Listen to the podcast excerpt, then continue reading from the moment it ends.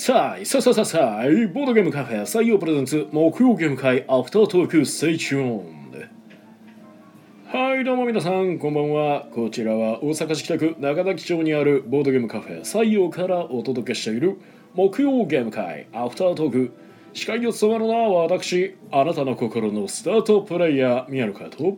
あなたの心の敗北トークンテチロンがお送りいたしますはい、よろしくお願いいたします。お願いします。この配信はボードゲームカフェ採用の提供でお送りしています。はい、はいということで お疲れ様おです。疲れ様です。本日木曜ゲーム会は9月29日354回みこしということでね。のキリがいいじゃないキリですか、がいいので、えーノーゲストです、もう意味わからないキリ良くてもノーゲスト。まあ、あえてですよね。あなるほど。キリがいいのにゲストがいない。みこしはあるのに担ぐ人がいない。いないというねあこう深い意味があるわけですね。はい。みこしだけでは意味がないと。はい、はい。ということで、えー本日は、えーえー参加者今回は10名の方にお集まりいただきました、はい。ありがとうございます。ありがとうございます。遊んだゲームが、うん。パパヨよディクシットディズニー、猫ポーカー、犬ポーカー。か。血と刃の白バラ。あ7 Wonders。つ。 The Guild of Merchant Explorers。 Come Sail Away。い。リカーリング。ぐ。ハイスコあ。アです、はい。ということでね。うん、楽やわ割と 新しめじゃないですか？そういえばそうかな。まあパパヨはちょっとあのむ前々から皆さん遊んでるゲームではあるんですけどうん。あの2009年ぐらいからフランスの方で出てるフランスにしか今売ってないのかな。ほう。あのフランス語版しか存在しない、2009年から。ええ。ある、まあ、カードゲームらしいんですけどなんか2009年やったかな。ちょっと忘れました生き別れの父親探すゲームですか？いえいえ。あ違う。それは母よパパよではないですね。あの3000里は歩かないです、おおなるほど。まあ、いわゆるトリックテイキングゲームっていう、まあ、カードゲームになってまして、はいはいはい、ええ。で何する、まあ、普通にマストフォローうん。あの親が出したものと同じマークを出しなさいっていう縛りの中でみんな手札を1枚ずつ出していってうん。一周したら、まあ、それで一番高い数字の人が勝ちみたいな。うんいわゆる普通のトリックテイキングをうん。あの配られた枚数分全部出し切りでやりますよと、うん。うん、15枚配られたら15枚全部出し切りでやりますよっていう、はい。うん、でその時に引き取ったカード、うん。あの買ってしまったら全部カード引き取るんですけど、うん。引き取ったカードの中にマイナス点的なカードがあってうん。それがどんどんどんどん累積しててゲームは1ゲーム終わるたびにまあ集計してうんでマイナス点も累積で。2ゲーム目3ゲーム目ってやって。うん。誰かがマイナス250点以上になったらゲーム終了と。うんその時点で一番マイナスが少ない人の勝ちとうんそのマイナス点カードがパパってことですか？いやえっ、とねパヨーっていうカードなんですよ全部。ああそこ？で パヨーっていうパパじゃなくてパヨパヨーってういうカードがあはってで全員がまずじゃあまあ例えば4人だと,、ほう。えー、と15枚ずつ配るんですね。はい。で配られたカードっていうのは4数とうん。1から10まで。うん。まあスペードハートダイヤクローバうんうんーでそれと別にうん。黒い数とうん。1から20まで。ほちょっと枚数違うんですよ。うはい。あってこの黒い数類は全部マイナス点。ほう。あそれがパヨいえ違います。あそれがパヨではない。パヨはあの普通のカード。ほ4数とのそのカカードがパヨでで配られたカードを最初にまず5枚ほどドラフトするんですよ。あはあは5枚まとめて左にドンみたいな感じで渡すんですね一斉に、で回ってきましたと。はでその後ダイス8面体ダイス振るんですね。あは8面体ダイスには4つの数とが割り振られていてまあどれか出ますよと。ダイヤが出ましたと。じゃあ今回はダイヤの7がパパ用ですと。あダイヤの7がパパヨそしてパパ用カードを取った人は引き取った人はマイナス40点。ほうほうほうほら毎回そのパパ用カードはダイスで決まるという。うほう。でスートが決まってそのスートの7番がマイナス40点ですよみたいな。はいはい。ただそれもカードのドラフトも全部終わってから決まるんですよ。ほうその後で、まあ、15枚やったら15枚出し切りでうんあの普通の取り手をする。うんあの切り札なし。マストフォロうんうんー、うん黒のカードも普通の切り札じゃないただの黒のカードとして。うん。うんだから5スートですね。フォローできなかった場合は弱い何でもいいですか？何でもいい。あいやえっとフォローできなかったカードは弱いでいいですか？弱い弱い。ああはい、はい、一番弱い。一番弱い。はいはい。なのでみんな黒の20とかをここぞとばかりに出してきます。まあフォローできないようクローバーないわとか言いながら、はいはいはい。押し付けてくるっていう。はあもうルールこれだけなんですよ。はあはあはあ。はねなのでいあのカードがいっぱいあるうちは種類も豊富なんであうん。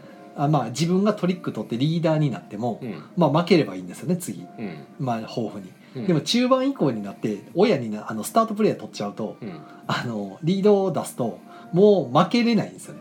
うん。大体みんな持ってないわって言い出してうん。ひたすらあの黒いカードを集められるんでうん。もうすごい勢いでマイナスの負債が積み上がっていくっていううん。そういうゲームです、なるほど、はい、僕もだから一発で140なんて取らされたりとかマイナスで。ん割とだから早く終わるかなっていう、なるほどね。えもうなんか思春期になった娘が「パパよ」って言ってくるのをなんか「やー」っていうようなイメージだったんですけどえ別に全然違う。全然違う。パヨ です。ああパヨとパパパヨねああはあはまあ日本語じゃないですもんねそもそもね。もう一個なんかあの何やったかな。パパヨウじゃなくてほうパパユーっていうのがあるんですよ。パパユー。なるほど。それはなんか全く別の作者らしくて。ほう。全く別のゲームらしいんですよ。へえあそんなんそうなんやっていう。何を言うんやろわかんない。フランス語なのかななんかわかんないですね、へえもうそれもパユーとパパユーの。かもしれないですね。調べてないけど、うん。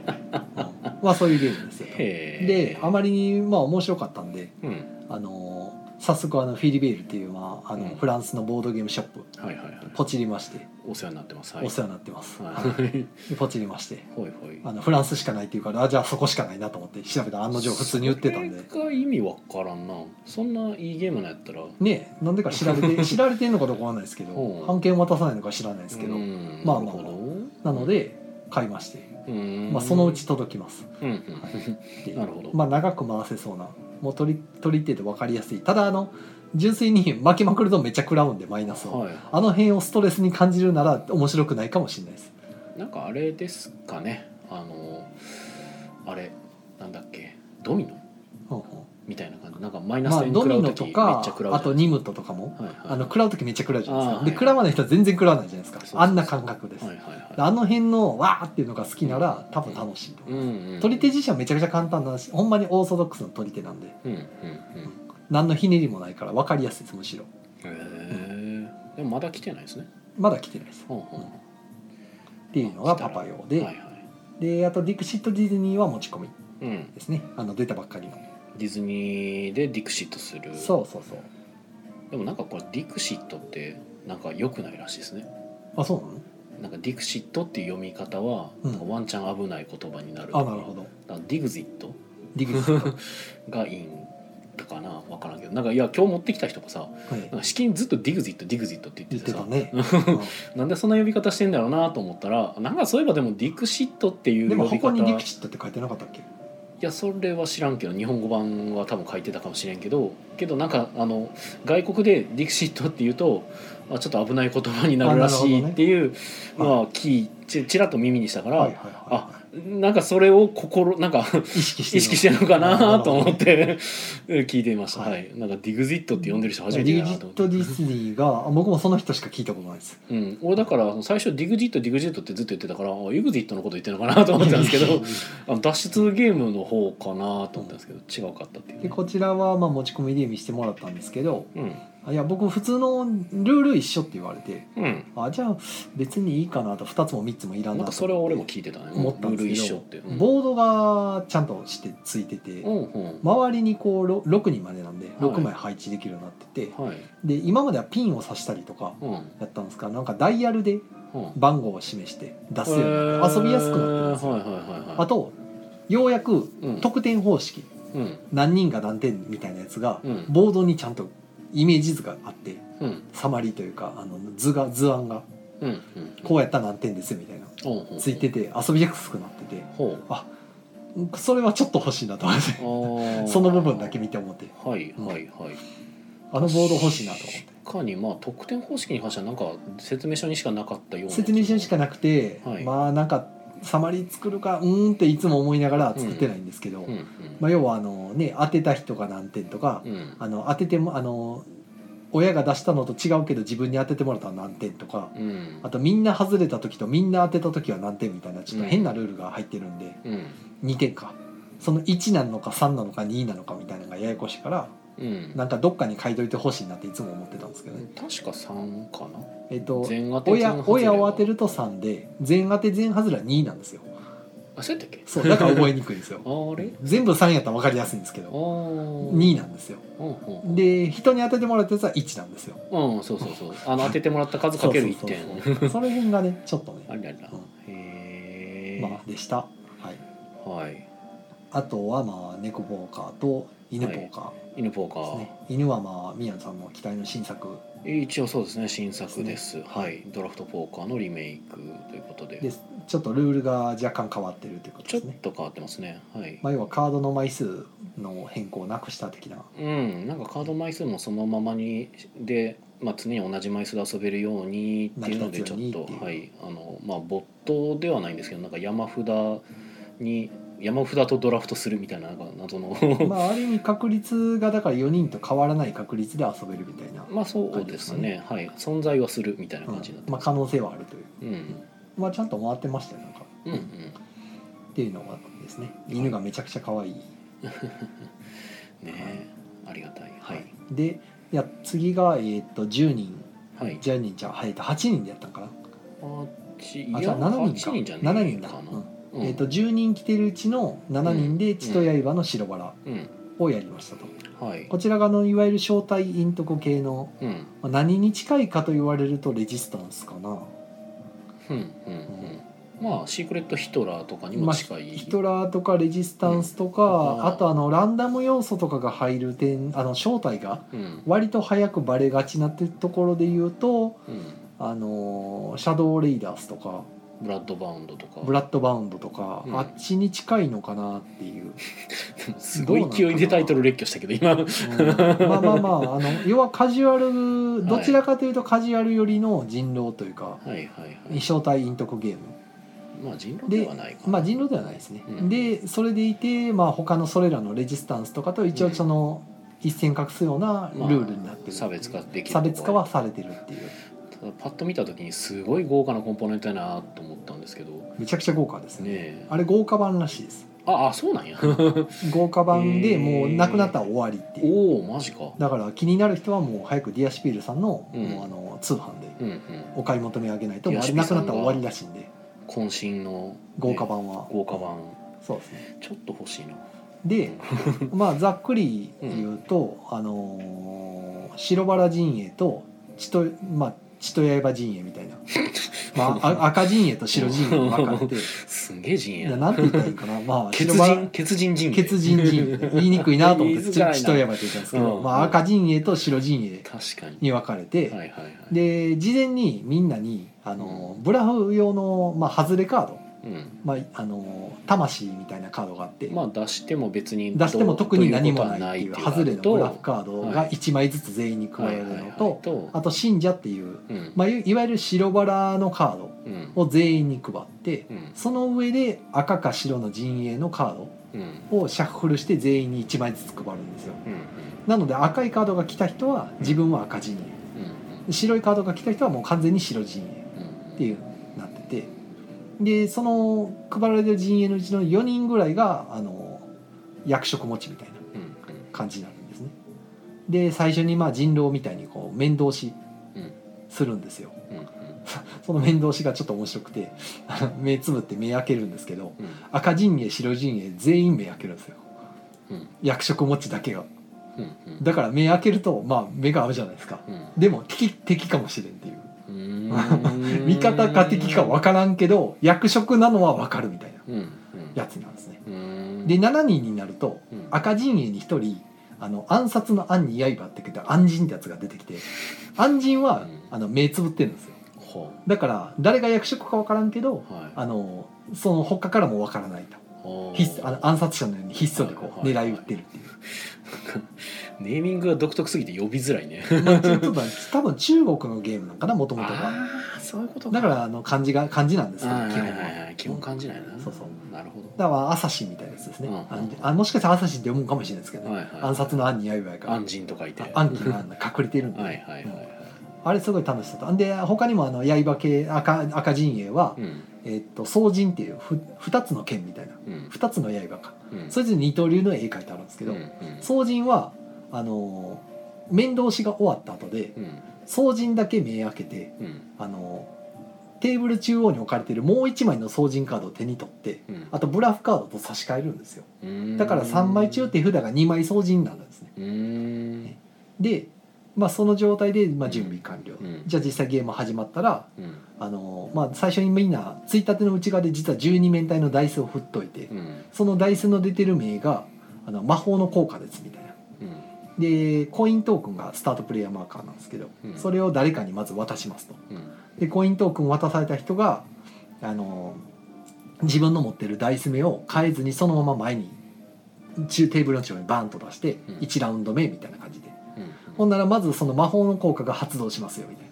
で12個まあ実際11種類なんですけどうん。11種類の魔法のどれかが発動してうん。それによってはあのどっちかの陣営が不利になったり有利になったりうんあのカードを見せさせ覗かれたりとかするんですね。うん。ちょっとしたランダム要素が入っててうん。それの上で全員相談しながらコイントークン出した人から順番にうん。自分の持ってる3枚のカード1枚を伏せて出すかうん。出さないかうん。を選択する、うん。うん、だだ出さんかったら当然ねなんで出さないのとかあるじゃないですか、うん。まあ、レジスタンスとかでも、うんまあ、そういうのをやり取りしながら「あ俺出すわ俺出さへんわ」とかをずっと順番に時計回りでやってじゃあ今回7人中3枚カード集まりましたってなったらそれを下でよく混ぜて順番に公開していってもし赤陣営のカードが1枚もなかったらだからブラフカードと白のカードうん。だけだったら白陣営の得点みたいな感じ。うん。で白陣営は特定の枚数のその信者カードを集めてあとは役職の白バラっていう、まあ、一番偉いやつうんをあの赤に殺されることなく無事にあの置ければ勝ちみたいな。うんうん。で赤陣営は逆にその伏せたカードの中でバラバラっとめくった時にうん。白信者たちと一緒に赤いカードが1枚でも入ってたらうん。その信者全員ぶち殺してうん。赤陣営の得点になると。皆殺しじゃ。皆殺しじゃんってもう殺しまくっちゃうって。うんうん。で赤陣営は結局だから特定の信者を殺せば勝ちっていう何枚かうんうんで大体その白陣営よりも多めに殺さないといけないで赤陣営の人も結局赤陣営カードって1枚しか持ってないからうん。殺すチャンス1回しかないんですよ。うん。3枚中うん。だから初めは僕はし白ですよって言いながら信者カードを出してもいいしうん。ブラフカードを出してもいいしっていう。うん。うんで魔法の効果の中にはわざと左の人がカードを強制的に出さないといけないとかババ抜きで出さないといけないとかうん。割とそういうめちゃくちゃなやつがあるんで、うん。まあ、そういう時のためにあえてあえてそのブラフ出したりとか、うん。まあ、ババ抜きはしゃあないですけどね。もうランダムでバレたらバレちまってはしょうがねえみたいなうん。なるんですけど表向きにされるんですかそえー、といや出した後に混ぜてからうん公開されるから、うんまあいたぞってはなるんですけど、ただその時に例えば僕の左の宮野さんがじゃあランダムでカード1枚出さなきゃいけないってなって出すじゃないですか、はい。その後全員が結託してカードじゃあ僕出しません出しません出しませんって全員が出さないって言ったら1枚だけなんでバレバレなんですよ。宮野さんのカードっていうのがさすがにバレるみたいな。はいはいはい。ただそれでもし信者だった場合はうん。1ラウンド丸々捨ててることになるんで、うん。白陣営かなりしんどくなります時間切れがあるわけですね。ありますあります。うん。でこれ人数分ラウンドやるんですよ。はいあのサイコロ全員のサイコロが出るまでやるんですよ。うん。だコイントークンは次は誰かサイコロまだ出してない人に渡すみたいな。うん。でその人から時計回りに出す出さないやるからうん。逆に言うと自分が一番最後にカードを出したかったらうん。左の人に渡せばいいんでうん。っていう感じでうまくコントロールしながら3枚のカードを出していったりとか。うん。でカードも残り1枚しかない人で出さないといけなくなったらもうそれ出すしかないんでうん。最後まで正体残しててもバレてしまったりとか。うんあの通さなきゃいけない白バラを残し続けて結局あの最終ラウンド例えば残り3ラウンドで赤陣営のカードが3枚残ってたら下手したら毎ラウンド赤が入ってたら絶対殺されるんでうん。うまくすすり抜けないといけないんですよね、うん。まあ運よく赤同士がごっつんこしてくれたらいいんですけどカードめくった時に赤赤が2枚あるとか言って。なんか模試湯であそうそうそうそう。勇者が王様殺すあんな感じ。勇者ちゃんあと何枚あるとかいうの。ああれあれあれ。まさにあれ。はいはいはい。あれをやってるような感じですね。はあはあはあ。結構だから面白いです。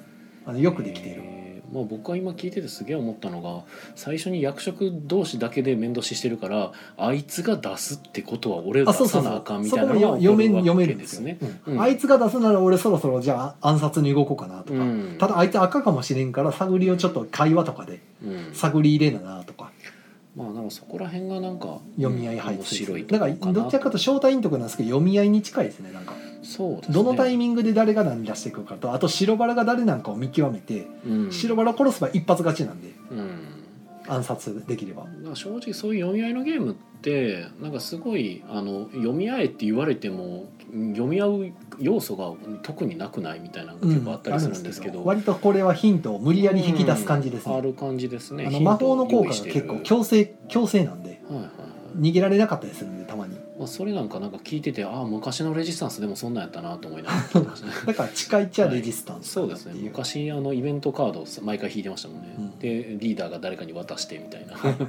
ありましたからね。電波電波傍受かなんかだいぶ遊びやすい気がしますね、えーですげえ豪華なコンポーネントになってますので気になる方はぜひということでね。はい。はい。ぜひおすすめです、すげえ血と刃の白バラの 宣伝会みたいになってる。ね、こんなにがっつり言うともうこう内だけかもしれないですね。ねもう20分過ぎてるレベルですからね。そうあじゃあちょっとコメントに戻りましょうか一回挟んで、はいコメントいえー石野さんコンティニューコインありがとうごありがざいます。とうございます。石野さんささーい。いはい石野さんこんばんは。こんばんは。ゆつーさんさい、さーい。えー、森下なずなさんがこんばんは。こんばんは。パパヨパパヤはないの？パパヤはないんですよね。ないパパイヤもないです。パパイヤもない。鈴木もない。鈴木もない。はい。佐藤もない。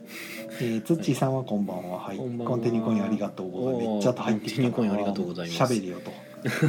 いやというかまあ実はあの足りてなかったんですよねいやだから足りてなかったのをそうそう足してきたからコイン喋るよと。4枚やなと思って俺見てたんでで西野さんがこんばんは。こんばんはですね。まあそれが血と刃の白バラで、うんまあ10人までできるのと最低5人以上なんで。うんうちも最近ちょっと多めのお客さんたまに予約できたりするんで、その時によく言われるんですよ。10人でできるゲームありますかって言って、で1回目やったらまあそのククだったり、うん。なんかそのニムトだったりうん。できるんですけど、まあ、同じお客さんでもう一回また10人で予約してきたことがあっうんうん。てさすがに毎回同じのもなってなって。そうやね。クック会みたいになってるもんね。そうそう。で 2, 時間とか4時間だとさすがにククとニムトだけでは持たない。毎回そんなんで出すのもいかんそのそうやねまあちょうどいいなと思ってこうで大体そういう方もあの招待員とか好きやったりするんで、うんまあちょうどいいなと思って。うんいやでもねこれレジスタンスとか、うん。まあレジスタンスがいいか。あの基本的にあれレジスタンスで味方見つけるゲームとかで、はい。結局なんかこう正体がうっすら見えてきたりするとなんかゲームに参加させてもらえないみたいな。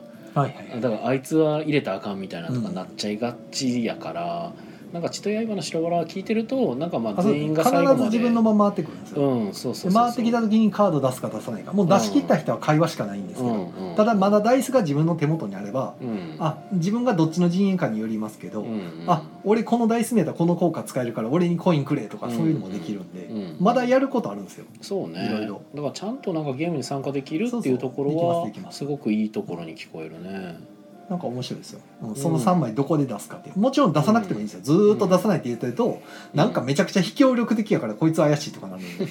普通そろそろ信者出さな間に合わへんのにみたいな、うんうんいやいやし俺の信者殺すわけにいかないって。そうそう。もしかしたらそういうやつこそ白バラなのかもねみたいなあるわけですね。そこあったのが赤陣営の人がカードランダムで引かれてるのに一向に信者とかが出てくるせいでバレないっていう。うん。ちょっと面白かったですね。うん。僕も何引かれて残ったカード見て「うんうん」とか言ってたから。うんうんうん。へ はい。まあなかなかね。えーっと夏野さんが10人だとクイズいい線いきましょうとジャストワン。そうですね。だからジャストワンとクイズいい線いきましょうとーうん。でそのククとうん。ニムとうんもう大体その辺とかになってくるんですよ。うんうん。はい。もうだからもう回すものがないってなって。うん。うん。卓を分けてほしいってなるんですけど。そうね。大人数ゲームね。あとはまあやっぱワードとかそういうのにいっちゃいがちなんで。まあボードゲームゲームしたやつってなるとなかなかなくてっていう。なるほどな作りたい気もするけどな。まあ成り立たせるのはなかなか大変ですもんね。いやし、はい。ね客層もまた別やからな、でイカさんが招待員とかむずいな。そうですね。難しいですね。うん。そうね。これはまあまだまだなんかやりやすそうな感じはしました。ただ1回目やっぱりその魔法の効果っていうのがまだみんなよく分かってないからこれどうすんのっていうのがあったんで、1回目はみんななんかハテナマーク浮かべながらやって終わって終わった時にもう一回やろうって言ってやったんで割とすぐ終わるからうなんかうん。いい感じでしたよ。うんいいんじゃないかな。で残ったタッグで、えっと、セブンワンダーズですね。これはえっ、と、はい。その前にあれかカムセイラーウェイやってたんでしたカムセラーウェイを先にやってます、ね。はい。あのでなんか招待員とか苦手って方たちの方のタッグでカムセイラーウェイ、こっちおいでって言って私が、はい、アテンドしました、ね、今度あのエッセンにも出る。そうですね。で来週ですよもう来週。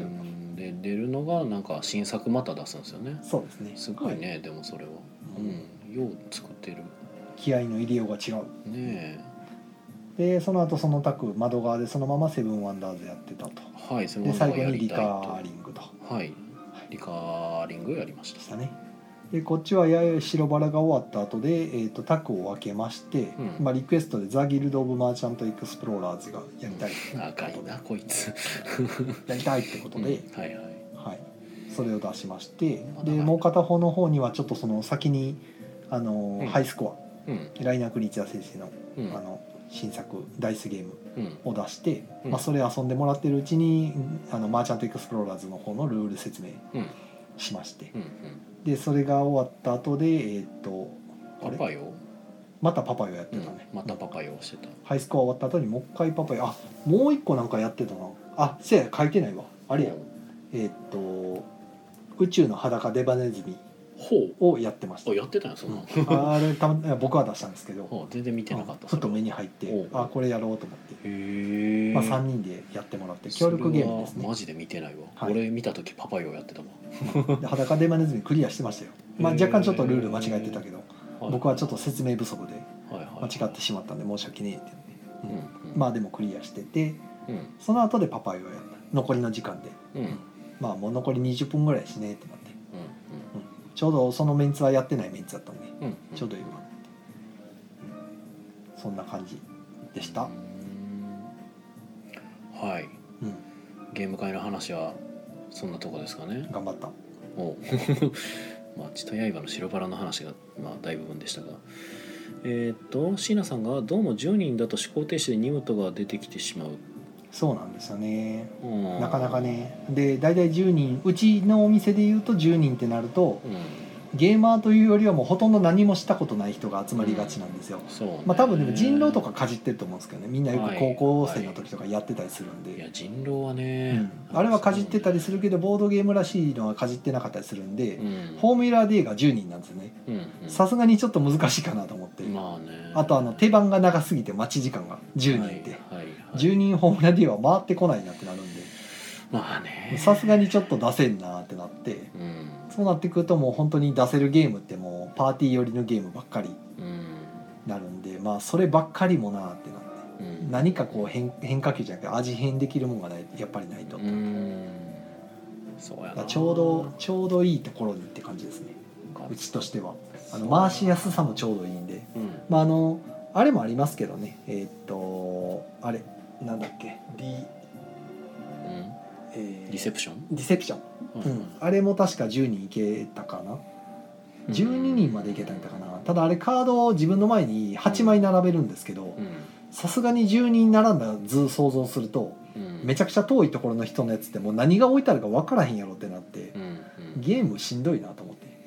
うん。かといって一つのタコに10人囲囲うのも大変やし。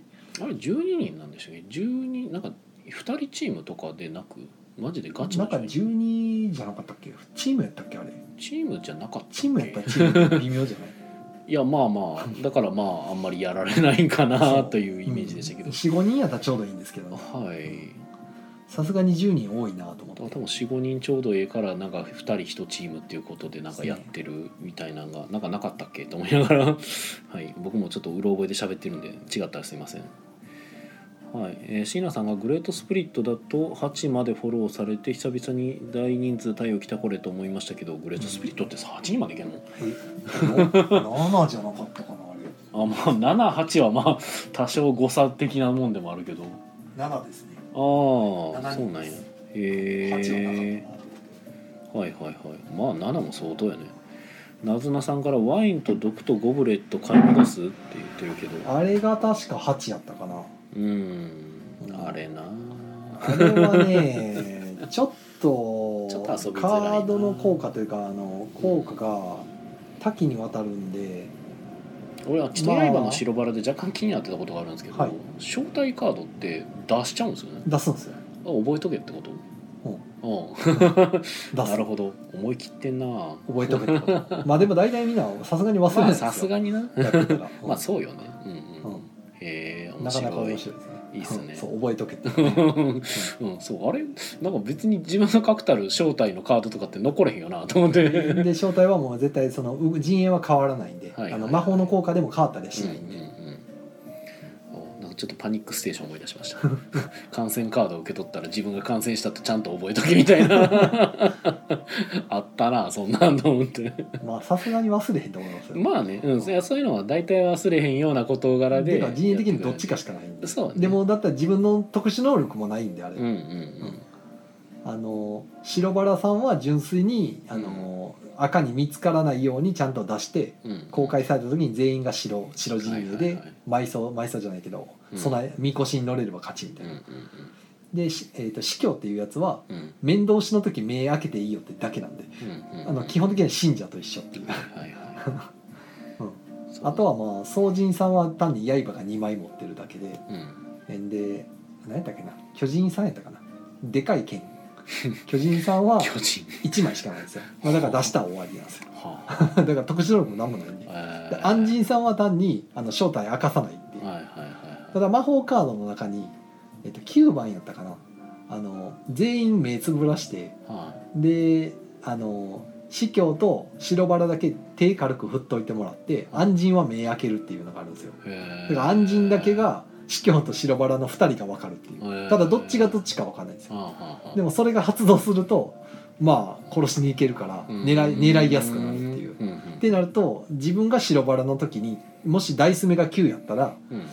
あの多分自分とこにコインは置かないでくれって言った方がいいと思う。うんうん。あの置くやったら最後の方。もうどうもう最後やったらバレバレやろからもう,、うんもう自分とこコインいらないって言ってアピールしないと、うん。お逆にじあ自分がそっちやったら赤側やったらうん。むしろそのもうどうでもいいよみたいな感じで別にコイン来たっていいっすよとかって来た時に出して、まああそうか9やったわみたいなんでやっちゃうとか。さっきまあ特殊能力ないって言ってたけど、まあ、それが実質それがそうなんですよ。ただ全員が見えててやってるから、まあうん分かるっていうでも見えてはないんでしょ？そのあついたてはあって、そこに魔法効果全部書いてあるんで。まあまあうんだから隠してるんでしょ？自分隠あ番号は隠してるけど、うん。まあ、発動した時にみんなで読んでうんうん。やるから、そんなに別に覚える必要がないっていう。まあねはいはいはい。いやよくできてるんじゃないでしょうか。なんかいいんですよあとはい。やりやすいすごく遊びやすさにすごい重きを置いてる感じ、うんうん。いいですねただなんかあのダイスクソ見にくそうやったけど。ああれはねと 多分特別版やから、うん。あの12面体のダイスの真ん中に白いバラが入ってるんですよ。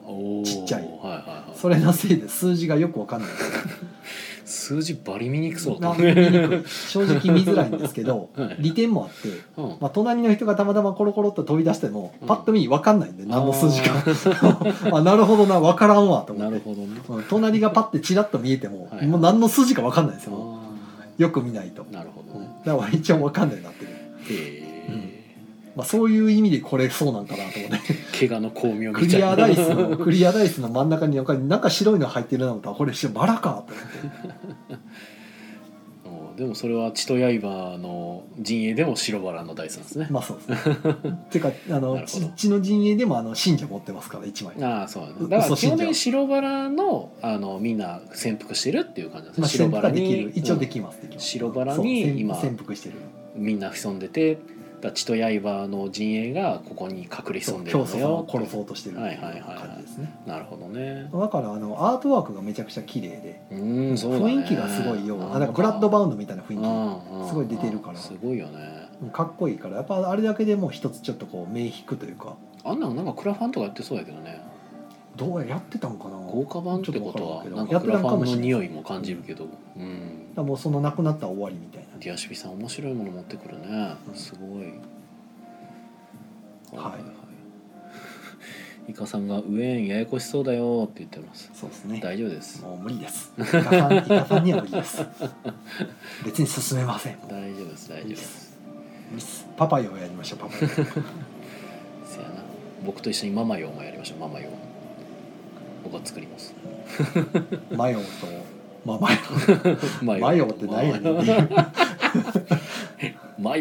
し付け合うのです。その中にはママ用がいます。意味がわからん。まあこんなとこかな、そうですね。なんか別段なんか喋ることとしては告知、まあ、結構喋ったけどね、うん、ゲーム会の話だけで30分超えたもん。そうやね。まあまあ血と刃の話がメインでしたけど。あと何かあったかなまあ来週エッセンですねっていうぐらい来週なんや。なんかもうなんか全然わからへん、ねなんか続々と日本の人たちが言ってますけど。うんうん。すごいなと思っすごいね。てね。まあそんなとこかなエッセンシュピールか。今回17作品でしょ？ああ日本人の？めっちゃ出る。はいはいはい。すごいよね、まあ、大半はリメイクみたいですけどもともと出てたやつを海外向けのアートにしてうん。リメイクみたいな感うん。じで、ねだからどれぐらい受け入れられるかっていうのが、うんうん。ね、スカウトアクションに一つぐらい名前上がるかなっていう。去年のあの「 Cat in the Box」 Cat in the みたいにね。ボックスね。どうなんやろうね。いや海外の市場ってどうなんでしょうね。なんわかいまいち俺もわかんないんですよねただまあ規模はね日本よりはるかに人口がね桁違いなうんで、んでかいからね海外市場の受けか。いやだからそれこそ Cat in the Box が受けてるっていうのを聞いてもそうなんや。ってなるから。あ向こうはでも割とこのトリックテイキングにはなんかすごいあー取り手ね。もともとほらあのトランプ買って向こうから来てますからね。ああまあね南蛮カルタ。南蛮カルタとしてね、はいはいはいこっち伝わってきてるぐらいか。向こうの方がもう主流なんで。う、んうんもうん。うもう馴染みあるんじゃないですかやっぱり。すごいまあやっぱテーブルゲームアナログゲームはやっぱあっちは盛んなんかね。だから受けるんやと思いますよね。うんうんうん。そうなんやな。すごいよね。何だっけな。なんか言うことあったかな。コメントとしてはなずなさんから「マヨチッチュ」っていうのと、えーイカさんから「パパヨやる」っていう、やろはい、パパヨやりましょう。う楽しいゲーム。なずなさんマヨチッチュは懐かしいですね。もいやーまあね。う夕方にもパパヨやってやっとね。ボロ負けして。はいはでリベンジやって言って最後にやっいて、もうボロ負けですよまた。マイナス440何点までいきましたからね。俺の勝ちやって言って終わりましたかうんら もうニムというよりひどい。もうそのイメージがつきすぎたせいでなんかパパヨが始まるとなんかテチロンさんがやかましいってイメージがないんですけど なんかえらい悲鳴上げてんなと思ってなのにねなんか買ってる人がねもうなんかねしんどくなってきましたとかね。なんかドキドキしてしんどくなってきましたとかね。何言ってるんですか？僕の方がしんどいですよ。250点中238点ですよ今みたいな。僕綱渡り状態ですよ今みたいな。まあそんだけ食らっとったらもうええんちゃうみたいな。まあ逆に0点で終わらすこともできるから、ううんまくやればね。ゼロ点だからまだまだ250じゃなければ死んでないんですよ。うんここから全員の点数を250近くまで持ってった上で誰か一人を250超えさせれば僕が勝てるチャンスもあるみたいな。まあだから結局は別に負け一人負け決め？いや250だからラマと一緒。誰かが負けた時にうん。一番低い人がが勝ち、勝ちね、うん。だから238点から逆転しようと思ったら全員のまず点数を238より大きくした上で最後に250超えさせるっていう誰か。やったらやっぱ勝ってる人がドキドキする方が正解じゃない。いやいやいやいや。勝ってる人だってマイナス70点ぐらいでドキドキしてたからね。まだまだ全然いけるってって言っていけるというかまあそこからじゃあ転落するの嫌なわけでいしょ。やもうそのそのラウンドで僕だからゼロで終わってうん。あのその人にマイナス144点叩きつけたんで。おう 追いつきましたねって言って言ってて。じゃあ合ってるやん。次のラウンドで次はあの残りの2人にそれを持ってかそうと思ったら失敗してあの最後にボコボコにやるって負けあうまくいかまあニムトよりもそまあの頑張れる。まだ頑張れ人にるなんか狙いつける みたいなことはできるんやね。あの一回死に出すとモードをしょうもない。あの転げ落ちてくローリングストーンしちゃうから、まあその点だけでやっぱニムとやっててたまに思うのはやっぱ勝ってるやつにぶち込みたいなっていうのはやっぱ思うから、いはいはい。それがまあ多少なりできるパ多パヨはそうですね。いいあのかもね。完全なコントロールは無理ですけど、うん。ある程度はできます。まああれ、あの買ってる人があのカード出したよっしゃ差し込んだれみたいなのはできそうやそもね。うんそう。だからマストフォローでもうスーッとかましといて、うん。ちょうどそのぶち込みたい人が、うん。リーダーがあの僕の持ってないスート出してきたんで、よっしゃマイナス20点出したれって黒い20点出したら、うん。そのさっき70点やった人がうん。あのたまたまそののリーダーが出したスートよりも大きいスートをあ数字出しちゃってうん。持ってか持っててマイナス20があらぬ方向に行っちゃった。あれそっちに行くのみたいな、まあそういうこともありますよね。うん。そういうのもある、うんまあ、僕はなんかそういうのをこう読み切って、うん、今じゃないなっつって一回流して次に叩き込むみたいなのが成功した時ちょっと嬉しいですね。だからパパイはそれがまあ起きえるゲームなんで、なんか取り手ってそういうなんか自分から楽しみを探すというかなんかこうこうこうかなみたいなんでやって成功した時結構面白さが感じられるから、結構取り手はなんか積極的に楽しむとより楽しめるかなっそてイメージありますねかりやすくて。はい。おすすめです。えー、となずなさんからは飼ってる人に失うものがあるからうんまあその通りだと思う。俺も。もういや僕も失うものしかなかったけど。いやもうもう無敵の人状態でいやここはゼロで毎回ゼロで終わらせるぞっていうもう崖っぷちで排水の陣やだからドキドキドキドキはせっかったけどちょっと楽しく敵の人って言ってるやんもう。そうちょっと楽しくなってきたな。みたいなこれ買ったら面白いなと思いな言がら これで勝てたら面白いなってなってくる人うんパパヨまあでもねその人を最後にそれがだからえっ、と最近ボードゲームを始めた人でうちにき、来てあああ始めた人で、か。はいはいはい。で最後にだからその取り手の説明軽くしてたんですけど、うんかね。なり興味持ってましたね。えー。取り手のゲームあこういうの他にもあるんですかとかね めちゃくちゃ興味持ってドキドキして楽しかったって言ってた。んであの人ねなんかめちゃくちゃ前向きよね。あれはだからあのドキドキ何回も味わっていくうちになんかこう鍛えられてそのうちこれが楽しくなってくるんでこうね素質はあるなと思って。そうそうそう。そうなんかすごく高でも聞いたらなんかハーツはやったことあったって言ってああそうなんや。あなんかトランプゲームはね遊んだことあるみたいなやっぱトランプだからパパヨのルール来てる時にハーツっていうからまあまあいいわゆるハーツという同じと取り手取り手は知らないんですよ言葉と。して、はいはいはいはい、うん。まあハーツと一緒ですとかって 言って。まあそれこそねあのあれやナポレオンか。ナポレオンも取り手やけど、そう。取り手やと思われてないことも多いしね。わざわざ取り手って言わへんかもしれない、せやね。ナポレオンやろうって言ってナポレオンの説明するだけうんうんうんやから、そういうことはよくありますね。なずなさんからクルーに引き込みたい。ねおまだだ。まだ早い。ステイ。そんな感じでしたね。はい。告知とかしとく？告知？告知ね、うん。今週末ドラスレ会です。うん。ようやく5人おお集まってきてるやん。集まってきました、うん。よかった。アドベンチャラー、はい。キャラから作るよってキャラから作るよっていうね。はいはい。はい、あとは、えーまあ土曜日が朝恋とあります。うん。ある時。ある時。ぐらいかな。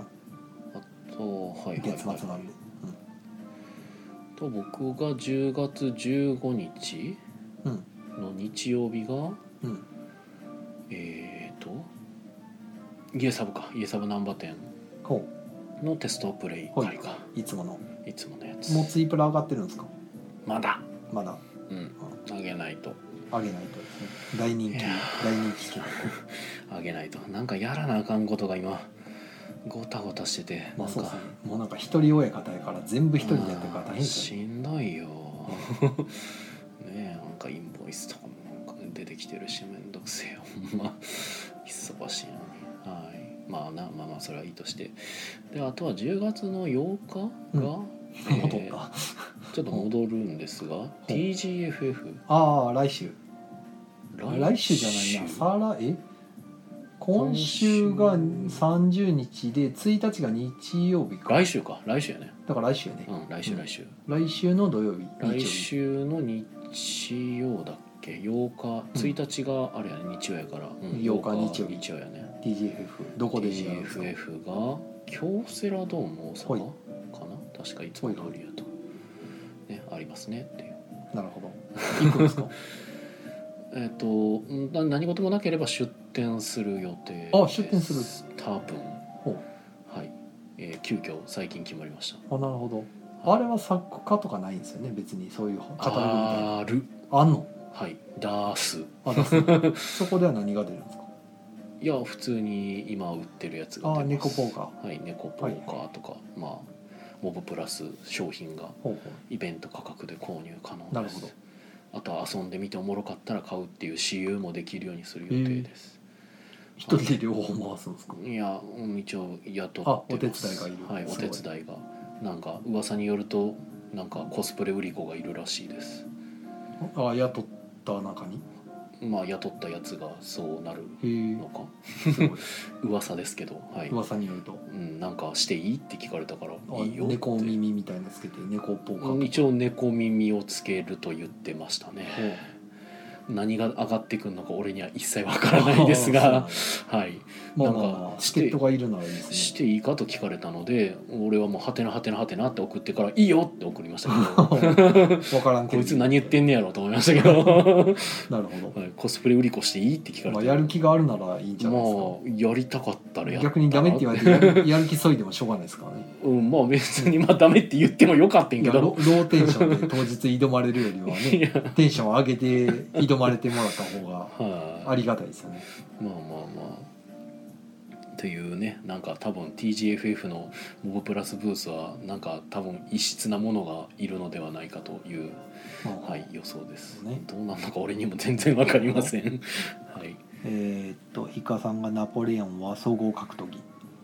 ほほグラップラーですよ。なるほど。はい、シムさんがナポレオンとコントラクトブリッジああたりかなまあ大体その辺みんなねトランプで。やってないよ通なってるんかなどうなんやろうね。コントラクトコントラクトブリッジ僕も体験はやったことあるけど、え。ー、ゲームまで前なったんですね、コントラクトブリッジ協会ってね。トランプ配ってて、うんやっとったやっとった、うん。いやーなんかやらなあかんねそういうのも。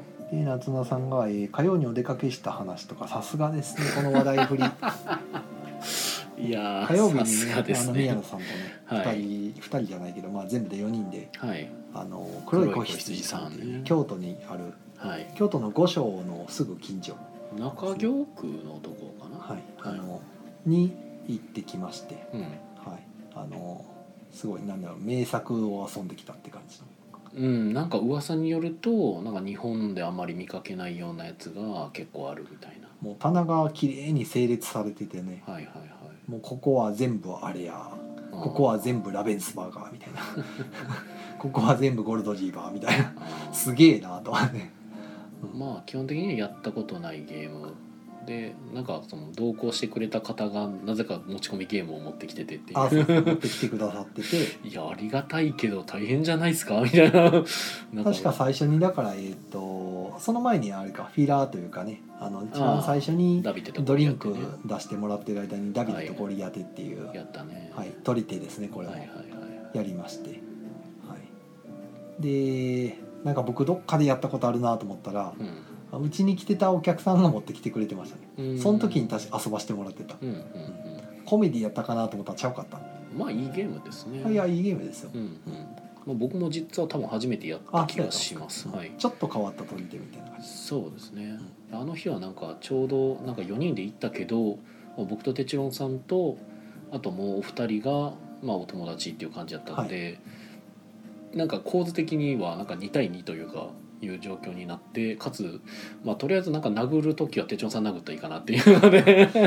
ようわからんね。うん。なんかそう。なぜかあっちはなんか仲良しでこっちはなぜかバチバチしてるという。いやあっちの2人殴るよりか哲郎さん殴る方が心的に楽やなみたいな。おかしいよね。哲郎さんは殴っても大丈夫やろうみたいな。どういうことなのかな。まあ、うん。えーでそのダビデとゴリアテ遊んで、はい。その後で持ち込まれてたあのシトラスうん、ですねやりましたねシトラス。でシトラスっていうゲームがまあ何に近いかなオレゴンかな。うんなんかそんな感じをね。タイル配置してそうですね。オレゴンみたいにタイル配置していって、うんうん。あの特定のタイルの周り、うん。家のタイルかな。うんうん。家のタイ家はタイルじゃないのか。うん。タイルやったと思うけど。家家タイルでしたっけ、うん確か。だって裏向けるでしょ終わったらあそうかそうか、うん。家のタイルの周りが8マス全部埋まると、うん。まあその決算みたいな。決算が起きてマジョリティですね。はいはい。ただこの8マスだけがマジョリティの対象なんじゃなくてうん。8マスの中にかかってるうん。みんなの所有してるタイルが縦横でり隣接してる分が全部マジョリティにかかってくるみたいなやつのせいでうん。なかなか数が読めないっていうなんかどっかからか来やがったみたいなやつがめっちゃ力持ってたりとか。で急に手番であの一度に23枚タイルバンと置けるから、はいはいはい。同じ色のタイルを取られてしまうとそのうん。ポンポンと置かれて、うん。いきなり決算って言われてさっきまで1位やったのになんか知らんけど負けてるみたいになって、それで僕ボコボコにやられた結果なんかは宮野さんとそのお二人が同率1位でタイブレイクタイブレイクは何だって言ったらタイブレイクないってなってじゃあ全員1位だねってなった時に 僕だけが30点差で最下位っていう。意味わからんってなっうんて。なってるね。このゲーム僕だけ負けたんですけど3人勝利で僕負けってすごいゲームやなと思って。ねでしかもそのゲームに限っては俺別に哲郎さん何にもしてなかったんですよね。僕が全部「僕ここは2位だぞ」とか「うん。僕ここは1位だぞ」ってやつが全部僕の手番が来る前に8マス埋められてうん。全部1位が陥落して挙句に2位にすら入ってなくてマジョリティ点が1位と2位しか入んないんですよ、うんそう。3位に落とされて何何ももらえないみたいな。そうそう。なんか構図的に僕がなんか伸び伸びとなんかか端っこの方でやっててでなんか3人が結構三つどもえでバチバチしてて。でなんかそのあのタイルを買う場所？市場からタイル買っていく時に、うんうん。タイルがなくなってくると補充が入るんですけど、うん。補充の時に新しい家が公開されるんですよね、はいはいはいその公開される家がことごとく高得点が宮野さんの方にうん。宮野さんのタイルの近所に高得点がいって僕のいてるタイルの方にはなんか8点とか一番低いやつが 次々とやってきてその全然3位美味しにしかくない挙句に3位になるしなんか挙句に自分のタイル周り全部囲まれてそっからつなげられなくなるしなんか踏んだり蹴ったりやねんけどこれみたいな、うん、なんかよく僕あれ心折れずにやってたなと思いましたけど。う ん俺は全然気づいてなかったけど、うん。俺はだから伸び伸びしてたせいで逆にみんなとあんま絡んでないから決算がしにくいっていいうやだからあれててっきり宮野さんが買ってんのかなと思って蓋開けてみたら あの一番最後に全部つながってるタイル点数うん。になるじゃないでなすか、りますね。意外とそれで追いつかれたりしてたから、うんうん。あなるほどなーってなって、うん。うん僕はつながってるタイルすらないけどなみたい まあなまあまあ。そ う閉じ込められてそれ以上伸ばせなかったんで何にもないけどなみたいな。そうやね。なんか俺が不意に置いたところが手帳さんを完全に殺したりしてたから あごめんってなって。いやそんな意図なかったんけどすまんと思って。最下位にここまでするみたいな。そうなんか不意の一手でたまに誰かを殺してしまうのがえあったのであでもいいゲーですよ。ムですね。はい。決算の妙とか。結末含めて面白かった なかなか美味しいなと思って。あれ本当いいゲームでしたね。自分だけ30点差で最下位はなかなかないなと思ったけど。そうやね。なんか世界世界の敵というかなんやろうん。なんかそうな全員に踏み台にされた結果がこれかみたいな感じだったから、えうん。いやーまあ面白かったですね。はいとコメント来てますね。えっとなずなさんからは、えー、御所の近くだと昔のカフェミープルさんの近く？うんああそうなりますね。でも全くちょっとち方向が違うけどまあまあ、うんまあ近いっちゃ近いのかな。近いんやうん俺なんか全然位置関係が分かってないわ。なずなさんからはずっとテチョロンさんが負けてる話聞いてる気がするああまあパパよのところから。ままあ基本僕別に僕強くないですからね。あまあまあなんか特定のゲームだけたまに勝つだけで 大体負けてますから、ね、初見の重げはまず負けるし。大体負けてますよね で大体初見の重げで勝ってる時一番腑に落ちない顔してるのがテチョロンさんなんですよなんねかうまくいかんかった時だけ勝つみたいな。ようわからんそう勝ってる時いつも腑に落ちない顔してるから。負けてる時の方が楽しそうにしてますそうやね。楽しそうにやった結果なんか負けてるっていう。そうそうまあ、楽しかったからいいかみたいな。なんなんやってたまに。勝つ勝つつもりで動いたつもりなんでいや全然うまくいかへんかなんでこうやつ勝ったのに腑に落ちない顔してんねやと思いながら。らやることなすことうまくいかんなと思って。まあでもち気持ちは分かるんですけど僕もなんか、うん、勝ったけど勝ったけどっていうのたまに あるからね。うーんという。で、はい。えっ、とシトラス遊んだ後で、えっと宮野さんのリクエストでしたっけ？ああそうね。バラの名前かな。バラの名前っていううんなん。か、あれはレアゲーなんですか？うんななんかで聞いててや遊んでみたいなと思ってたやつでなんかでもあれフェルトの作品なんですね、はいはいで原作ありのゲームでってフェルトのいう招待陰徳だね。でなんか言われた時にアンダーカバーですよって言われた時に、はいはいまあ難しくなったアンダーカバー。そうそう複雑にしたアンダーカバーって言われて、まあ、確かにやってみるとその通りやなと思いいや面白かったですよねあれはね。うんうんうん。アンダーカバーはねあの僕と同じ年なんで まあそんな話してましたね。そうそう1986年に SDJ を取ってるのがアンダーカバーやったから僕アンダーカバーはやったことなかったから、うん。アンダーカバーですって言っても、うん、やったことないかも。まあまあまあそうやね、で初めてだからそのアンダーカバーを難しくしたやつは、うん。まあねやって。あれはだから僕が買ったんかななんか、えーっとああそうやったね。う。ん。正体を最後まで隠し通してそうそうそうそう誰にもバレんかったみたいなうんうんう感じの、んいやあれはでも俺がミスりうましたね。まくまあうまくみんななんかオレンジ攻めてくれてるわと思ってうんそうやねんな。いやええとーあれはちょっとね良くなかったやってねで嫌な顔しながらオレンジ出してたんで僕も。そうやね。あれは面白かったですよ、うん、よかった、うんはい、ゆかさんがなんか、バラの名前は雰囲気いいよね。映画になってる。うん、なんかそれをそれの原作ってことなんですよね。うんうん。なずなさんが「勝ちに不思議の勝ちあれど」でそれをやった後で、はい。えっとあれかえっと粘土。うーんバルバロッサ。バルバロッサ、うん。久しぶりにやりました。やったで持ねってき持ち込まれてたのがあの9番の方でねうんうん。ちゃんとボードがあるこのバルバロッサで、はいはい僕持ってたやつタイルを並べるバルバロッサやったんで、はいはいはいはい。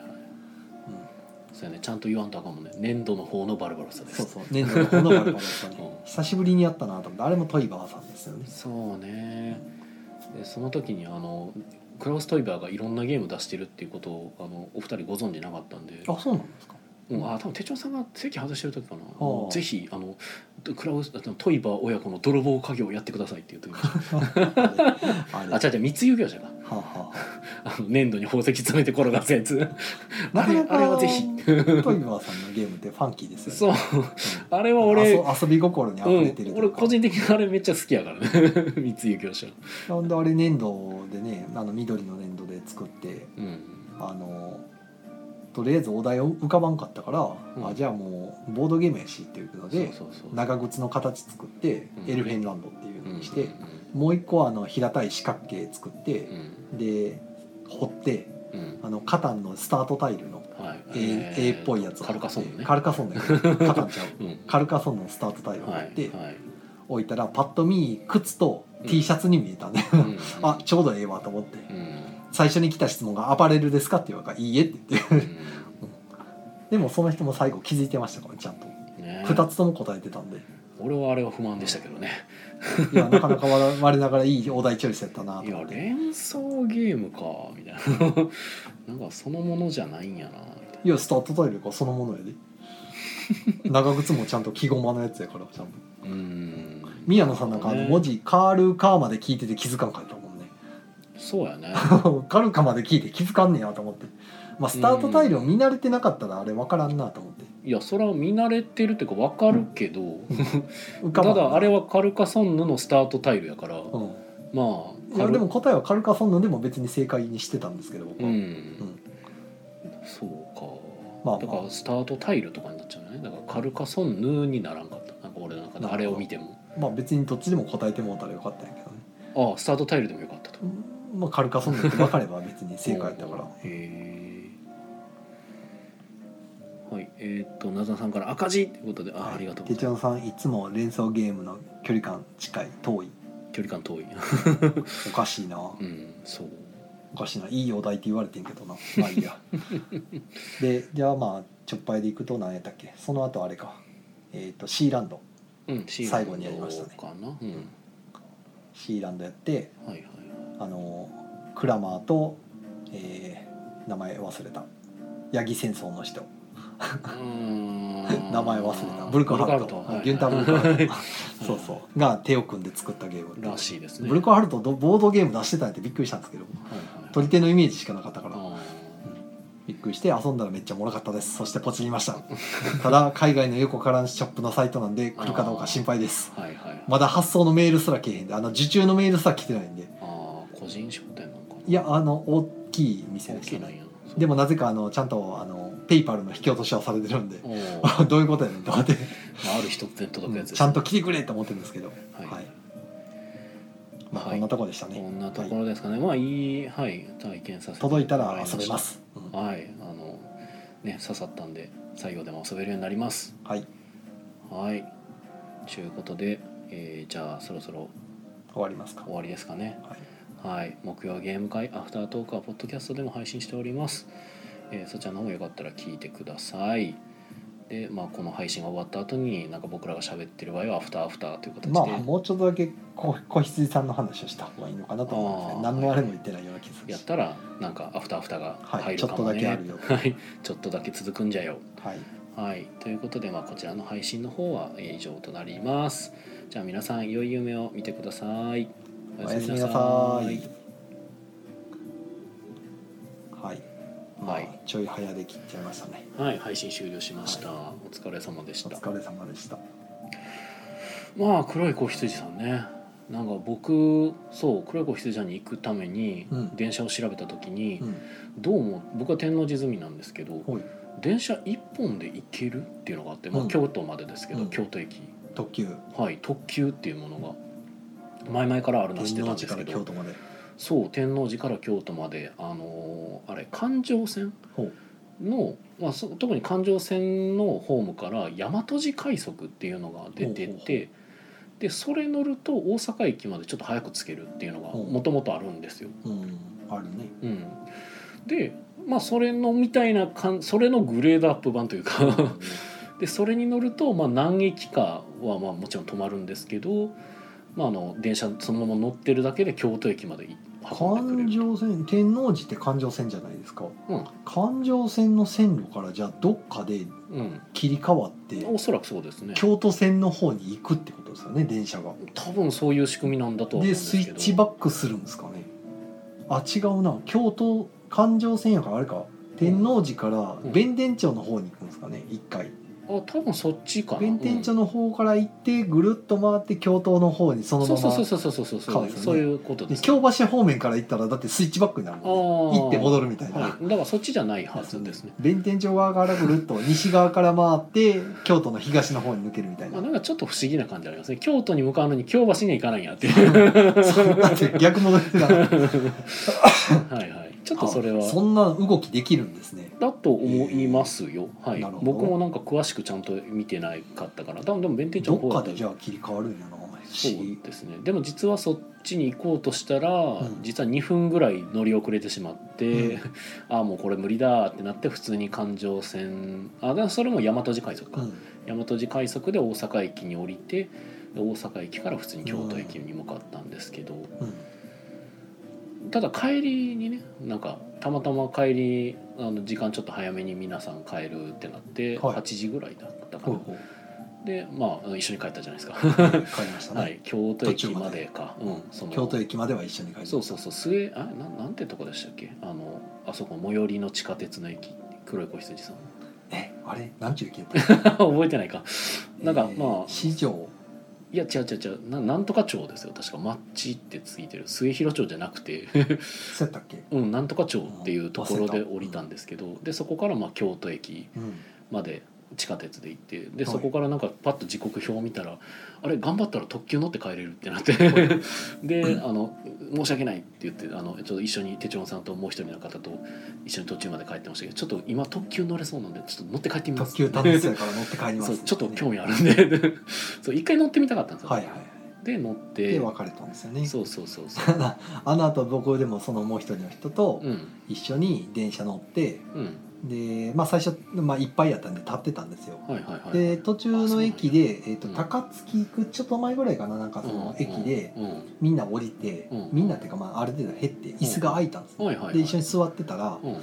あ高槻か。そうや高槻の駅で降りたからうん空いたから座ってたら、いつまでたっても出発しない、はいはいはいはいはいはって思ってたら1両目の車両のトイレの水がなんか逆流して、はいはいはいはい。なんか溢れてると。はいはいはいはいで挙句にうん。ちょっと今それで様子見に行ってます、だってまああおかしなっちゃなるほどったんかってこあとトイレえらいことになってんねん。あんまり見たい光景ではない。な、まあね。逆流ってことはそうやね。うん。思ってたらなんか1両目のお客さんたちがこっちにも入ってきてうん。なんか移動してくださいってなったみたいで。うん。うん。うん。うんなんか切り離してんのかなんか知らないですけど。何やってるのか分からんけどうん。なんかこっちのお客さんがドーッと入ってきて今1両目の人が避難させてますみたいな。うんどんな状況なんだうんって見たくないけどみたいな。あまり見たくない光景やけどどんな状況なんと思って。はいはいはうんなんかちょっと前にあのほら大阪駅にうんこが落ちてるとかあったじゃないですかなんか。い知らんそんなん。や知らんなんかあったんですよ、うんそうなんだホームにうんこがいっぱい転がってるみたいななんかあったらしいですよ、いいよはいはいどういう状況か僕も知らんですけど。それやっぱこう皆さん来られた時ちょっと異臭がしたりとかしたんですか？分からんな。あそんなことはなかった？いやあの汚れてる人たち。ああ一両目の人。はそれはなかった。ん。だああそれはよかった。回ってきてでなんかしばらくしてからようやく動き出して帰うんったんですよね、はい。結構遅遅なってだから、ね17分とかぐらい遅れてかな、結構待った、うん、で俺の特急がその後ろにいたわけですよ。うん。全然だから特急じゃなかったんですね。全然特急じゃなかったね。いやだからなんか途中で止まってで前の車両が止まってる影響でこの列車も止まりますって言われて、はいはあと思ってずっとなんか止まっててえらい止まってんなと思ったら あの手帳さんとちょっと DM とかしてたらなんか手帳さんポロッとそんなこと言い始めて「おお俺の前に乗ってるやないか」ってなって「この野郎!」ってなって。結局だから僕の方が早かったんですかあれ。えっと多分高槻駅んじゃじゃ大阪に行くまではそっちが早かったんやあーなるほど。ねでそっからはもう俺もあの大阪駅からまあちょんちょんであの天王寺に着いてくれたんでありがたかったですけどなるうんうん。まあ大阪駅まで一緒ほぼ一緒ってことはまあ特急とはみたいな感じになってましたね。そうん、ただ大阪駅ではあだからまあ乗り換えんでええなら楽でええよね。うん、だ大阪駅でも確か止まらないんですよ、はいはい、うん。大阪も止まらないのうんそうそうそうそう。止まらないはず。そうなんやもう直なんや、うん、うんそうそうそうそう。環状線もじゃあ全部止まらへんねや。うん確かもそう。う直でもう天そうそう王寺まで行くあの関空特急なんですよ。だから関西空港に行くためのあれ確か。はいはいはいやつなんですよえね、ー、でも大阪止まりそうやけどね観光やったら。大阪はねでも確かとえ止まっ新大阪しか止まらへんのじゃんああ新大阪で止まってたかな。新大阪だって新幹線止まるからさすうんがにそこつながん確とか新大関空阪は止まってたかな、うん。だから俺が思ったのがなんか確か大阪駅でえっと止まらへんねえじゃあ止まってたのかな？止まるんじゃない？でも止まったけどでも全然乗ってくる人いなかったっていうか、まあそれは、ね、乗れないというか。そっち方向に行く人はおらんと思うけどあんまりまあ。まこのその時間で夜やし。であとまああんまよよろしくないこととしてはあの特急券を買わずに乗ってしまって、まあ、車内でのあ車内で帰る帰る。まあ、買えるんですけど、まあ、今度から買ってくださいねみたいなことちょっと言われちゃって「あすいません」ってなって。あそっか。やっぱ買わなあかんもんなんやな。だからなんかそのネットで調べたら車内で買えるっていうのを見たから、あれはそうなんや。最後忘れた人のためのやつ。まあそうね。でもまああちょっと迷惑になっちゃったら申し訳なかったなと思いながら その人に迷惑かけたいわけでは全然ないんでねまあでも乗れてへえと思って帰ってきまあた、快適に。うん。もうめっちゃ待ったけど。まあ車内ね。あでもあのもう車内はめちゃ快適。で、はい。あのガラガラというか結構空いてました、はい。へえと思って。福井岸名は、まあ、ちょっと早めに出てうん。でお昼ご飯をねなんかナンシーさんにうん。あのデリカフェ花のナンシーさんに、は京都のそこの子羊さん行く話しいてたんですよ、うんうん一緒に行くって言ったら火曜日いや別の用事あるってうん言ったから、なるほど。あじゃあもうしゃあないって言ってはい。で代わりにおすすめのなんかビリヤニの店を教えてもらって、うんうん。あじゃあ教えてもらった以上はやっぱいかんとなとうんうん思って、もうでも並ぶかもしれないですか。ら、うんうん。おおすすめするぐらいから美味しいってことは有名やはいはいはいはい。分からんから。はいはい。じゃあもう開店時間に行くしかないってなって11時半開店やったから、はいはい。こっちからじゃあ逆算してみたいなんでちょい早い10時過ぎぐらいかなだから。うん。出て。でその四条烏丸ってところで降りて、うんうん。ちょうどその駅からうん。2キロぐらい歩くと子羊さんなんですよ。はいはいだからは11時半に食べれば最悪並ばんかっても、いうん。まあ歩きゃいいかと思って。はいはい。あのだらだら僕別に歩くの嫌いじゃないんでうん。歩きゃいいやと思って時間が30分ぐらいかけて。うんうん。思ってそのビリヤニのとこ行ったらあの定その開店ちょっと15分ぐらい前から並び出してたんではいはい。スッと並んで。はいはい。でビリヤニ食べて結構美味しかったです。うーん。ただあの野菜やらいろいろ入ってんで宮野さんには多分無理。まあまあ別にいいよ俺に入るわまあまあうん。僕は美味しかった、うん。あの相掛けって言ってハーフハーフでうん。食べておいビリヤニの？あそうそう。えっ、とね一つがうん。えっ、と鯛だしのうん。チキンビリヤニはあはあ。でもう一つが、えっと、銀だらの西京焼き西京って西のあ京。あはいはい。西京焼きの ビリヤニ。はいはいはい。っていうので。へえ銀だらの方はなんか限定その日替わりじゃないビけビリヤニやのになんか強風？どまあまあそうそう ビリヤニやけど使ってるものが京風なんですよ、うわすげえと思って。すげえ。で美味しかったけどまあなんか美味しいって言ってもねあのよくある肉料理の分かりやすい美味しいとかじゃなくて、ちょっと甘い辛い、うん。酸っぱい、うん。苦いとかがうんいろいろくる、うんうん。中の美味しいやつ、はいはいはいはい。複雑な。複雑な美味しいやつ、うん。だから苦味もあるし甘みもあるしうん。辛みもあるしうん。うん。みたいな、酸味もあるしみたいな。はいはいはい。すげえなと思いながら食べてて お値段もすごかったですおおそうビリヤニ一つで1800円です。おほー。相相掛けやとそうなります。なるほどね。相掛けしなかったら1200円ぐらいなんですけど、はいはいはいまあせっかくやしと思ってそうそうこうへんから。と思って、僕も実は黒い子羊さんの近くにあるご飯の店を調べてたんですほで多分僕の予定通りなら12時50分に着く予定だったんですうよほでああじゃあまあ10分と、まあ、30, 30分にね、はい。あの集合予定だったじゃないですかあいけるかなと思ったら2分乗り過ごしちゃってあっちゃーと思ってまあでもそんな時間変わらんやろと思ってそのまま普通に乗って普通に行ったら、えー着いたのが、えー13時25分ぐらいやったっていう13マジかってなって。待ち合わせでしたか？ら、うんあれ？ってなって嘘やんと思ってでもなんか調べるとどうもどっかで多分なんか遅れてたっぽくて。ああなるほど、うんどうも。でもいやあのあらかじめあの改めてルートをあちゃんと Google 先生で調べて、あ今からで行けるルートっていうので見てたらなんか13時、まあ、10分ぐらいかな。はい。に到到着予定ってなってたんでああまあじゃあ別に大丈夫かな。まあちょっと時間なくなって、まあお昼もまあ適当にちょちょっと買って食うぐらいしかないかなと思ってたら もうすげえギリギリになってたんでなんでってなって あれ？と思って。僕だいぶやからゆとりありましたよもう、うん。食べ終わった後もうん。な結局ねほとんど並ばんかったから、はいはいまあ全然時間1時間ぐらい1時間半ぐらい余裕あるなってなって、はいはいはいじゃあ歩くか。ずーっと歩いて。あ結構暑かったうん結構暑かったよ。まあ僕そんなに汗かく方じゃないから。いやいいね。ずーっと歩いて。はいでこう羊さんの、まあ、2 3 0 0メートルぐらいまで近所まで来た時にうん。あのコーヒー屋さん探しててどうせかあー。喫茶店でのんびりしようと思って、はい。はいはい。なんかこじんまりとした個人でやってるようなうん。自家焙煎のコーヒー屋さん行ったら、うん。まあ、結構当たりやって。うんうん。大体いつも外れ引くんですけど自家焙煎という名のコーヒー屋に行ってもうタバコの煙が通ってくるみたいなねコーヒーの香りよりも、まあ、そういう外れが多いんですけど、はいはいはい。まあ、そこはちゃんとしてて、ほうん、コーヒー美味しかったなと思って。こんでついでにせっかく美味しかったから、うん。あじゃあもうなんかプリンも頼もうみたいな。コーヒーとプリンしかなかったデザートが。おープリンともう一個なんかあったかな。だからほ食べるもんはあんまなくて。飲み飲み物がおメインーおー。喫茶店。コーヒーの種類がいっぱいみたいな。いろいろ。みたいなコーヒーとか紅茶とか。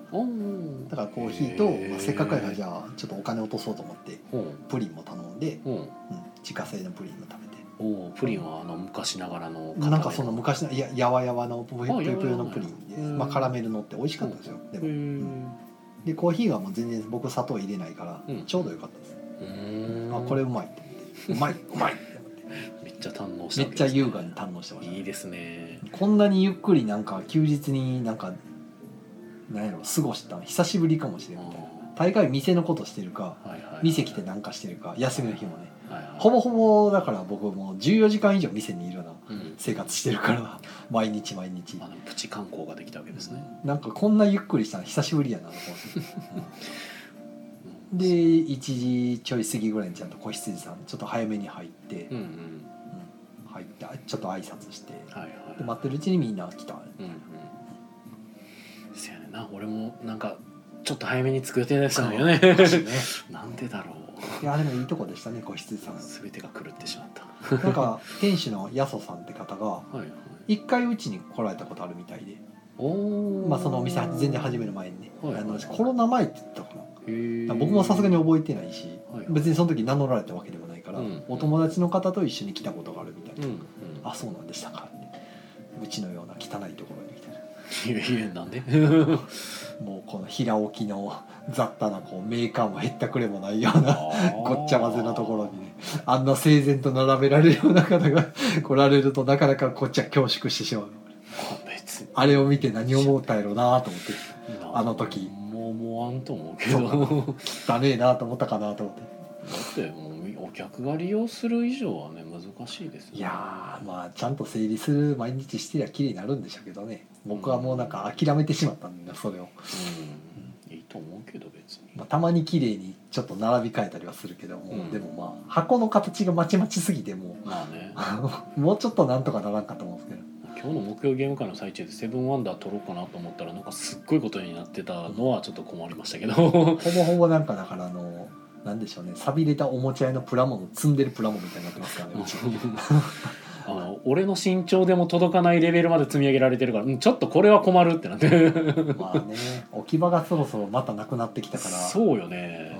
うん。すのこの上ももうゲームだらけですからね。うんそうよね。ちょっとちょっとそろそろフリマかなみたいな。そうよね。手放さんとやばいなっていう。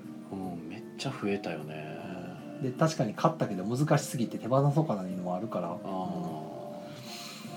ちょっと減らさんとなと思うんですけどね。採用はでもその点なんかいい点としてあるよね。なんか残す残さないの基準割と明確になんか考えれるというか。僕自身が遊んでなんぼっていう考え方なんで。うんまあもうもちろんね。だから客層的に。あああ客層的になんか分かりやすいこうここの客層的にこれはちょっといいかなみたいなのうんそこはが判断しやすい。狙っておいてるから、ねそうそう すごくだからドミニオンも全種とかそういうのはしないし、うんそうよね。もう拡張すらもなくなったし、うんうん。うん。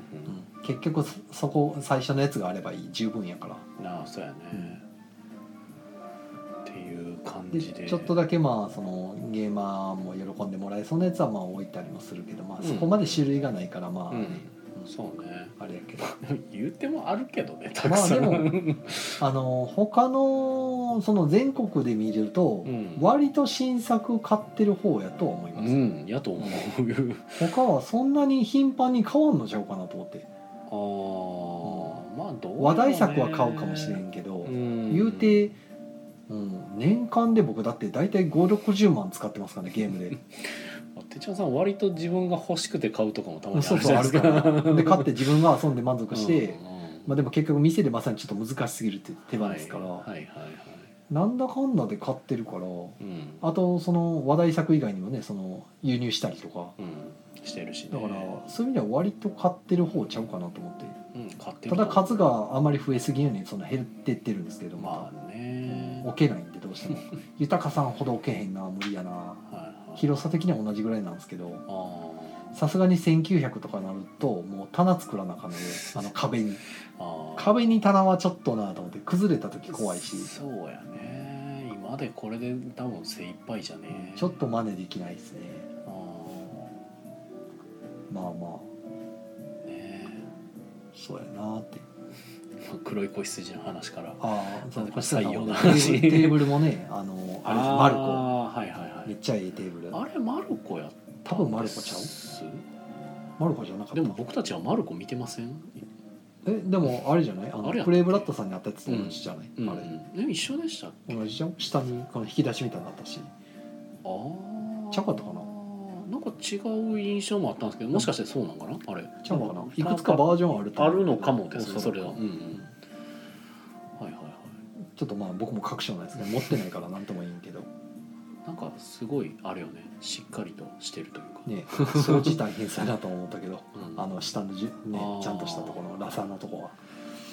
なんかこんなしっかりとした机で、うん。なんか、うん、思わず肘を置いてしまうわ。そうあとの飲み物どこに置こうってなるの。ああ粗相したな。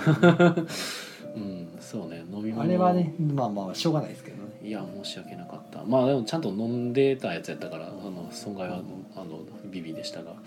いやそれでまあもお店でもでも広くて、うんうん、だからテーブル席が4つ5つあるのかな小さいのも含めて、うんうんうん、ね、結構広いから土日なんかにぎわうんちゃうんかなと思うんですけど。あとトイレね。あトイレ綺麗です。ねねトイレ綺麗まあ綺麗も綺麗なんですけどもう入った瞬間に「えホテル?」ってなった。そうホテルの一室にあるなんかもうユニットバスのバス抜きみたいな。そう。綺麗なトイレそうそうそうそう。これこれ羨ましいよな。お風呂あったらもうホテルやんと。なってうちのトイレもあれ以上いじられへんからな。まあね。でやっぱトイレはまあ広ければ広いほどありがたいはありがたいですからね。広ければ広いほどいいしまあ綺麗やったらいいけど、うん。限界があるんでねね。どうしても。テナントのトイレはね、うん。はゼロから作ってたら別ですけどね。ねえ。やっぱ一番ねなんか無駄にも思えるスペースでもあるけど、まあ、広ければ広いほどお客の好感度は上がる。好感度高い方がやっぱりうん。行こうってなると、ね。あそこ汚いからなってなったらちょっと行きにくいなそうやねんな。ト行きにくいイレはか、な、まあ、誘いづらいっていうかね、うん。一緒に。俺トイレはめっちゃ気にする、まあまあね。うん。大事ですよ、まあ、もしボードゲームカフェを開こう。まあボードゲームに限らずですけどね。うん開こうっていうんでしたらトイレは気にした方がいいですよっていううん、ね。水回り重要。大事。ね。はい。はい。あとは何かあったかな。羊さん関係はまあそんなとこかな。うん。かな。全然あれは何回行っても多分遊び尽くせんなっていうぐらい。すごいよね。ねゲームがいっぱいあって。実はねなんか1個リクエストてか2個か。なんか手帳さんが前日ぐらいになんかリクエストがあったらあの前もって言っておくあそうって言って。うその一緒に行く人が言ってくれて聞き返してうん。そうそうそう。聞いときますよって言っって言われてじゃあと思って黒い子羊さんのボドゲーマーさんのてはいはい。あの所有ボドゲリストを見ててでなんか一個なんかとりあえずなんかまあせっかくやし重げというかうん。ちょっと長時間ゲームこの機会にやれたらなと思いながらわーって探してたらそれで探してて多分バラの名前がちらっと見かけてあうん。あこれそういえばなんか前見かけてちょっと気になってたやつと思ってそれ一回ストックしてそれ以外にバーって見てった時にうん最初に見たのがあの何軒全国のボードゲームショップの何軒がこのゲームを置いてるかっていうのうん。があれ出るんですよね。ねカフェカフェ数字。そうそうそうそうそう実は。でその仕様を知った瞬間に黒い子羊さんしかないやつってあんのかなと思って結構調べてたんです、はい。バーって網羅的に。そしたら一個だけポンってあや調べたらい1ってなって、あおこれ黒い子羊さんしかないと思ってっていうのが確かエルフェンなんちゃらっていう。エルフェンウィザーズウィザードかな、うん。エルフェンウィザードかなんかで。で全然タイトル知らんしなんやったらボードゲーマーに一切画像も載ってないし。あでもアランムーンなんで。あ あーエルフェンランドと多分地続きですよあれ。あ世界観。そうなんや。エルフェンやからね確かに、なんか関係はあったんか。エルフェンウィザード。なんかねうん。トーナメントパッと盤面見してもらった時うんうん。になんかトーナメントみたいな感じの図図になってて。へで自分のなんかーうん。ダイスやったかな何かを置いてってうん。うん合計で競うみたいなちょっとうん。ルールだからちゃんとまだ全然わからないみたいな話だったんで全部遊ばれてるわけじゃないみたいなんですよ。うんうんうん。だから読んだけどちょっとこれはってうん言ってて結局出してもらえなかったんですけど。うん。まあ別に俺はもう2つ挙げててどっちかでも別に構わなかったんでバラの名前ができただけでも全然ありがたかったですね。バラの名前なんか和訳までしてもらってたしね。うん。あれ。あまあもともとされてたんかもしらんけど。あれは遊びやすくてありがたかったですね。僕は意外とだから遊んでないからな。なんかなんでか知らんけどみんな遊んでるように思われるんですよね。いや遊んでるよ。そのいや往年の名作とかね。あいやまあまあこの辺まあ多分遊んではると思うんでいや全然遊んだことないけどみたいな。まあそういうふうに どれもこれも初めてですけどみたいな。ね割と有名タイトルやけど僕意外と遊んでないよみたいな。十分遊んでる方ではあるよ。普通の人に比べたらそれは遊んでるけど もう1000タイトル以上はもう超えてるけど特に2000タイトルとかいくけどそれは行くやろうけど、は意外にそのいわゆる名作って言われたやつがなんか触ってなかったりするから。い、いわゆる名作ってじゃあ何なの？それ言われてほんまもにそのコアなゲーマーが遊んでるようなやつって遊んでないもほだからそのバラの名前とかも昔の人は遊んでたわけじゃないですか。いや和和訳があるぐらいから。一部の人はね。僕は遊んでないしねいやまあそらそら俺もそうやし。エルフェンウィザードか知らんしなと思って、うんまあ。だからその安尾さんが揃えてるコレクションもうん。大概知らんしなみたいな、いやそれは往年の名作じゃないやん。いやまあいくつか揃ってる。ゴールドジーバーとかもいっぱいあるけど いや意外にやってないけどなみたいな。あれちょっと一回あれ言おうかなって一瞬迷ったのはあれでしたね。えっとドメインレーベンレーベンヘルツか。はい。レーベンヘルツの9番。ああルールが違うんですよね。ああそうですね。若干違うって聞いそうそうそう。てますけどそれはちょっとだけ気になってました、はいはいまあでもいいかと思ってとりあえずバラの名前とそのエルフェンウィザードで。って、だからシーランドも全然知らんかったし。いやうん、それは俺もそうやし。ーでもあれは遊びやすくてなんかすごい古き良きユーロって感じで,、うんうん。うん、で思わずポチったから。なんかあれを思い出しましたけどね私やってて。あのーあーまたこれタイトル出てこんやつや。何するゲーえっとね雲雲を置いてく。雲？なんかわりかし最近ここ23年ぐらいで出てた、えー有名ゲームデザイナーが確か作ってるんですけど多分クラマーとかちゃうかな。雲？雲雲のタイルを配置していくみたいな。どっちの雲？空に浮かぶあ空に浮かぶ雲です。はい。何やったっけなクラマーで？確かクラマーちゃうかったっけ空に浮かぶ雲を配置していく、うんそうするとえまあいつもシーランドのような周りのタイルがめくられてみたいな。とかではなかったと思うねんけどなんかそういうなんか空がそう舞台でみたいなんでほ雲をこれ配信中に言ってたら誰か言ってくれたかもうね。全然わからへんのえっとねでしかもねこれねいつも食材会やってる人の家にあるんですよ。ほうほだからそれをいつも見てああ確かあれなんか前やったなーっていつもみんな覚え思い出しながら。最近。ここ23年は言い過ぎかもしれんけどまあ、そ45れぐらいの年ペああそれぐらいうん。45年ね。45年は確実、ええなんやろ。まあ後で調べてみようか多分クラマー一覧とかで見たら出てくるへえ。とかはまあ思い出したりはしましたけども。オルビス？うん、あ多分。ーなんかそんなタイトルのゲームあったな、うんうん。なんか今パッて浮かんだけど、うんうんでもまあクラマやったっけあれ？わからん。ちょっと違うかもしらん。だから調べときます後で。はい。はい。まあこんなとこですかね。まあだいぶ取り留めのない話 やね。はい。はい。はい。じゃあ黒い子羊さんよかぜったら。ひ行ってみてください。あのですごいあどれ遊んでも面白いと思う。黒い子羊さんに関してちょっとグルメ的に気になることがもう一つあって黒い子羊さんの下になんか中華料理屋さんかラーメン屋さんかなラーメン屋さんかなんかね入ってて。あそこ行ってみたかった。な んかああいうこうねなんか特にこうなんやろ調べて出てくる有名店とかじゃなくてもうなんかそのねその地域に寄り添うじゃないけどなんかふとそこにある店っていうのまあ、次行くことがあるればうん。俺はあそこ行く次多分、あそこ行きたかったね。はいぜひあの宮野さんとしかも直直で行けるしね。まあ直じゃないんやけど地下鉄乗るんやけどなあれ。あそうか。そう京都京都から。地下鉄うん京都から地下鉄乗るんで。そう実は。意外に遠いね意外とね。意外に遠いんそうそうそう。丸太町やったっけまあまあやったかな。はい。はい。まあはい。そんな感じでした。はい。じゃあ皆さんいい夢を。はい。おやすみなさい。おやすみなさい